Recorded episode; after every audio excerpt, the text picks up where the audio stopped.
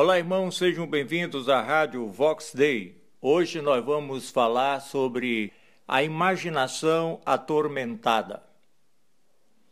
Certa vez, um membro da igreja confessou-me que estava angustiado porque alguns pensamentos invasores estavam ocupando a sua mente e ele não sabia como reagir. Eram pensamentos relacionados a tragédias, acidentes, mortes, suicídios e coisas afins com pessoas próximas e familiares. Esse amado irmão, que aqui darei o cognome de Scott, apesar de ser um bom pai, um esposo amoroso, uma pessoa de bom caráter, bem conceituado na sociedade e assíduo na igreja. Diante desse episódio inesperado em sua vida, ele chegou a pensar em matar seus filhos, em lançar o carro fora da estrada quando seguia a 100 km por hora na BR e dar fim à vida de todos. O Sr. Scott precisava de ajuda, de cura interior redentora.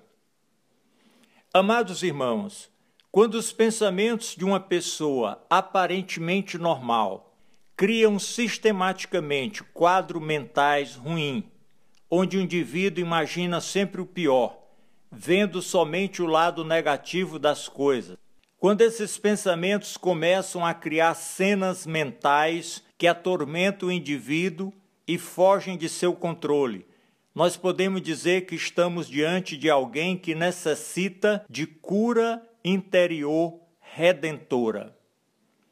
Queremos chamar essa situação de imaginare tormentos ou imaginação atormentada. Quem tem essa experiência ruim testemunha que de um momento para outro sua imaginação foi completamente invadida por pensamentos dominantes, cenas mentais que aparecem sempre enfatizando o que de pior pode acontecer. Perguntamos por que isto acontece com algumas pessoas? Será consequência de uma má educação familiar? Será alguma predisposição genética ou hereditária que é manifesta em certo momento da vida pela existência de meios favoráveis? Ou será que há demônios mascarados nesse cenário? Todas essas alternativas são verdadeiras.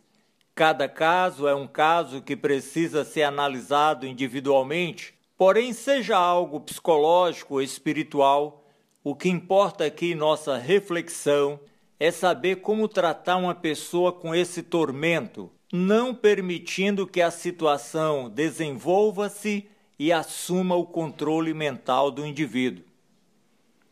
No sentido comum, a imaginação negativa ou fora de controle pode estar associada às predisposições genéticas e hereditárias ou às vivências traumáticas e o meio onde o indivíduo passa a maior parte do tempo. A imaginação atormentada começa quando uma pessoa aparentemente tranquila, ela passa a ter pensamentos negativos acompanhados de cenas mentais ruins que se tornam frequentes e dominantes. Não há outro tipo de distúrbio naquela pessoa, os demais processos psíquicos trabalham normalmente em paralelo com o comportamento da pessoa. Tudo está bem, exceto a imaginação atormentada de pensamentos ruins. É verdade que há pessoas mais sensíveis e mais vulneráveis aos distúrbios. Nesses dias de crise mundial, o sistema operante maligno ele tem apelado muito para supremacia das emoções, especialmente a indução do medo e do pânico, e tudo isso colabora para a desordem psíquica de algumas pessoas. Nós entendemos que a saúde psíquica também está relacionada com o foco do pensamento no fator tempo. Passado e futuro são estações temporárias da imaginação que acolhe os pensamentos em breves devaneios, isso é normal e saudável, sonhar, criar quadros mentais de uma realidade desejável. Podemos recordar e podemos sonhar, recordações de momentos saudáveis ou a formulação mental de um projeto de vida, a concretização de um sonho no futuro, são atividades psíquicas normais e importantes para o equilíbrio da mente. Tudo isso é perfeitamente normal e saudável desde que haja o retorno do pensamento à realidade, ou seja, ao tempo presente. Ninguém pode ficar preso ao passado e nem também projetado ao futuro. O que se observa é que há pessoas psicologicamente prisioneiras do passado ou do futuro. Algumas estão amarradas no passado, outras vivem sobrecarregadas de ansiedades porque seus pensamentos não param no presente, estão sempre focados no que há de vir.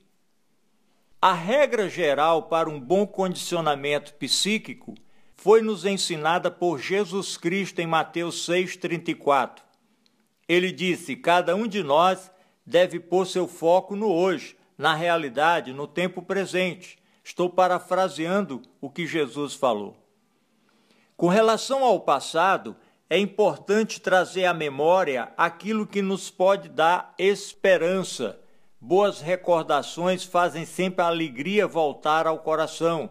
Leia Lamentações de Jeremias, capítulo 3, versículo 21. E com respeito ao futuro, a nossa mente deve meditar nas promessas do Senhor e em seus preciosos preceitos. Leia Colossenses 3:2 e Filipenses 4:8. Dessa forma, nós conseguimos dissipar a insegurança, o medo e todos os pensamentos ruins. Jesus disse que cada dia tem o seu cuidado, tem o seu mal, e nós devemos focar o nosso pensamento no tempo presente. Nós podemos começar como um exercício mental até que se torne um hábito criando os meios sustentáveis de harmonia entre a racionalidade, a afetividade e a vontade. O indivíduo atormentado com a imaginação negativa necessita de uma reorganização em sua mente, em sua maneira de pensar, de modo que as faculdades do aparelho psíquico, a racionalidade, afetividade e vontade, funcionem em plena harmonia. E como podemos fazer isso? Através de um processo de reeducação na palavra de Deus. A Bíblia diz em Efésios 4, 23 que precisamos renovar o nosso entendimento, o espírito do nosso entendimento. E como que isso pode acontecer? Olha só, a própria Bíblia dá a resposta em Filipenses capítulo 4, versículo 8. Quanto ao mais, irmãos, tudo que é verdadeiro, tudo que é honesto, tudo que é justo, tudo que é puro, tudo que é amável, tudo que é de boa fama, se alguma virtude existe, se há algum louvor, nisso pensai. Então veja bem o que que o servo de Deus, o crente em Jesus Cristo, deve pensar. Ele não deve pensar bobagens, ele não deve ter devaneios de coisas desonestas, de inverdades, de coisas injustas, impuras. Ele deve direcionar o seu pensamento como nos ensina a palavra de Deus. É uma renovação no espírito do nosso entendimento é algo que precisa ser praticado diariamente a fim de termos uma mente livre dessas imaginações negativas e cheias de tormento. Em segundo lugar, a Bíblia diz sobre a oração e súplica com ações de graça, principalmente para aqueles que vivem ansiosos. Está em Filipenses capítulo 4, versículos 6 e 7. Diz assim a palavra: Não andeis ansiosos por coisa alguma, antes em tudo sejam os vossos pedidos conhecidos diante de Deus, pela oração e súplica com ações de graças. E a paz de Deus, que excede todo o entendimento, guardará os vossos corações e os vossos pensamentos. Amém. Em vez da pessoa ficar carregada de tralhas mentais, coisas que não servem para nada e só atrapalham, preocupações, ela deve descarregar toda essa ansiedade na oração, na súplica e louvando e bendizendo o nome do Senhor, ações de graça. Quando o crente reveste o pensamento de promessas bíblicas e ora desta forma em súplicas, sua mente é tomada de confiança, de serenidade e de sentimentos saudáveis. A sua mente se estabiliza, entra em harmonia e você volta a ter o bem-estar e prazer em viver. Com a continuidade dessas duas práticas bíblicas, a renovação do pensamento e a prática da oração, o que vai acontecer? A imaginação negativa e os pensamentos ruins eles vão perdendo a força e, com o passar do tempo, são finalmente dissipados. A mente volta a ter paz, bem-estar e descanso em Cristo Jesus. Amém. Acontece, irmãos, que alguns casos são mais profundos e fogem do âmbito psicológico. É preciso atentar também para o lado espiritual dessa problemática. Nós cremos, nós confessamos e nós ensinamos que o homem é um ser integral, corpo, alma e espírito. Portanto, quando a imaginação está desgovernada por pensamentos invasores, trazendo desconforto, medo, angústia, premonição de coisas ruins que vão acontecer com familiares e outros conflitos psicológicos, nós temos que ter uma atenção especial.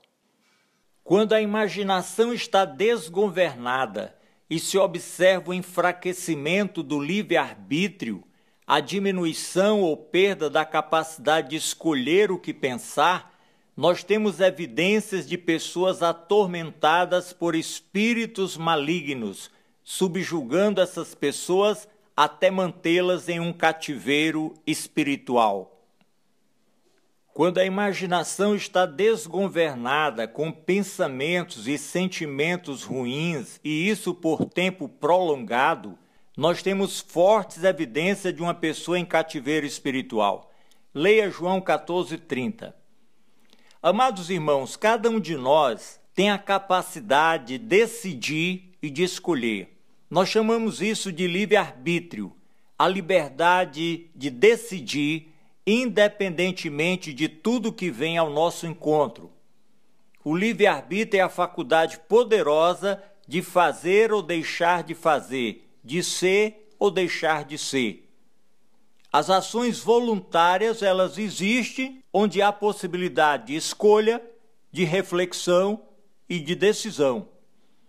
O livre-arbítrio é, portanto, o ponto de comando da decisão e da ação de todo homem. E os demônios sabem disso. E eles lutam pelo domínio das pessoas, pelo controle de suas vontades, para que essas pessoas sejam facilmente dominadas, submissas à ação dos espíritos malignos. Às vezes nós não levamos em consideração o testemunho de algumas pessoas assassinas quando são presas. Elas declaram que ouviam vozes que mandavam matar, matar, que tinham cenas mentais de homicídio, preparando todo o cenário daquele assassinato. Às vezes não levamos em consideração essas coisas, mas elas são reais. Há espíritos imundos por trás. Então, amados irmãos, o nosso aparelho psíquico, ele pode ser monitorado, gerenciado e alterado pelo menos até certo ponto. Se o livre-arbítrio do indivíduo for enfraquecido, aquela pessoa fica mais vulnerável ao ataque e domínio de espíritos malignos.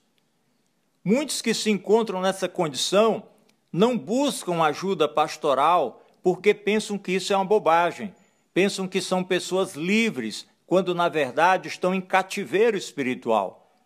Os dominadores deste mundo tenebroso sabem que a ignorância escraviza e só a verdade liberta por isso elas mantêm as pessoas no engano, na ilusão, para que não se apercebam que estão cativas por espíritos malignos. Então, o que fazer? Olha, a Bíblia diz inicialmente o seguinte, 2 Pedro 2,19: De quem um homem é vencido, do mesmo é feito escravo. Então, a pessoa nessa condição, ela pode resistir ou submeter-se. Se ela é vencida, se ela se submete, é vencida. Ela se torna escrava daquele espírito maligno e, além da imaginação, poderá ter atos, comportamentos conforme os próprios pensamentos. Infelizmente é assim que acontece.